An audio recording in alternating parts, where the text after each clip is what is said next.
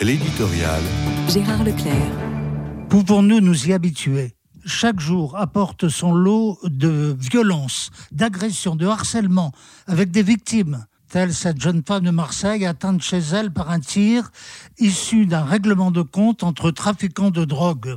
Nul échappatoire n'est possible.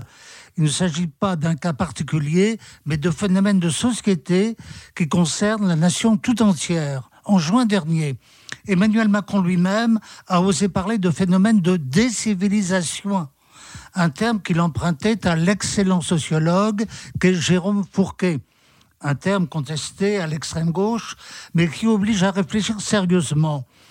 La véritable insurrection que nous avons connue avant les vacances ne permet plus d'éluder les problèmes. Parfois, ces problèmes paraissent insurmontables. Comment mettre fin au commerce de la drogue avec ces dizaines de milliers d'agents et ces millions de consommateurs? J'entendais hier matin un confrère déclarer que seules les solutions extrêmes seraient efficaces et de préconiser la peine, la prison à perpétuité pour les responsables des trafics. Ce serait une véritable guerre à mener contre une armée ennemie. Mais en ce cas, il faudrait accroître considérablement notre dispositif pénitentiaire, dont on sait qu'il est aujourd'hui complètement déficient. Irions-nous alors vers une situation à l'américaine? Même si on a assisté ces dernières années à une baisse sensible de leurs détenus, les États-Unis d'Amérique ont le taux d'incarcération le plus élevé du monde. Je ne suis pas persuadé qu'il s'agisse d'un système idéal.